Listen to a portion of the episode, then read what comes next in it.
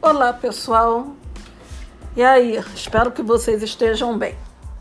Hoje eu gostaria de falar nesse nosso podcast sobre literatura e suas narrativas da poesia barroca. E por quê? Porque eu acho que a gente atualmente vive um período de conflitos, não é? A gente tem a ciência onde há, existem pesquisas para explicar o que acontece no mundo, para satisfazer a curiosidade humana, a nossa necessidade de evolução, o nosso pensamento crítico, reflexivo. E tem um lado do discurso religioso, cada um com as suas crenças e que você, mesmo em dúvida de alguma, alguma situação, mas em nome da religião você tem sua fé. Nada. Nada é errado nisso, não é? Eu acho, eu acho não, eu considero importante que cada um tenha a liberdade de escolher o seu caminho, ou o lado científico, ou o lado da religião, ou então ponderando uh, as situações. Não, uma pode não excluir a outra. Né? Mas no caso da, dessa época do século XVII, do Barroco, a, a cultura ocidental vivia esse conflito né? Então, antes, no século XVI, o, havia o Renascimento, o homem era o centro do universo, tudo era explicado pelas questões científicas, até que começou a haver um retorno àquele mundo onde você não sabe o que, que você está fazendo no universo. Aí entra aquelas crenças, aquela necessidade de buscas interiores para explicar algo que eh, às vezes a ciência demora a explicar. Então, hoje eu estou usando aqui como consulta o livro Literatura Brasileira do professor William Cereja. E vou ler aqui ó, é, poesias do, de dois representantes dessa época, né? O Gregório de Matos, o nosso principal poeta desse período do Barroco, e o Padre Antônio Vieira. Né?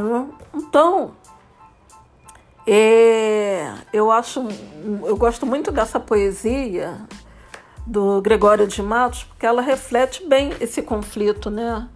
Esse conflito da, da cultura ocidental dessa época. Nasce o sol e não dura mais que um dia. Depois da luz se segue a noite escura.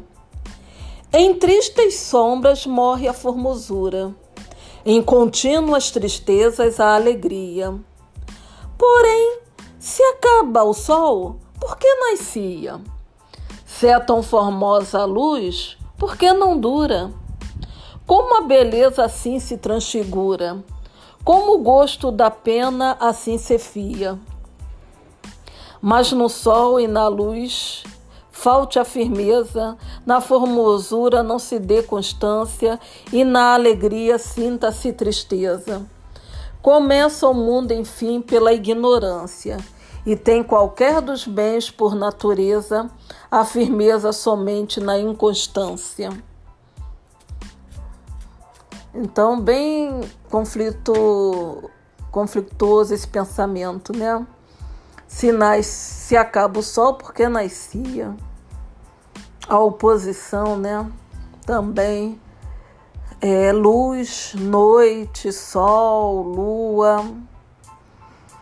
Né? Na alegria, sinta-se tristeza.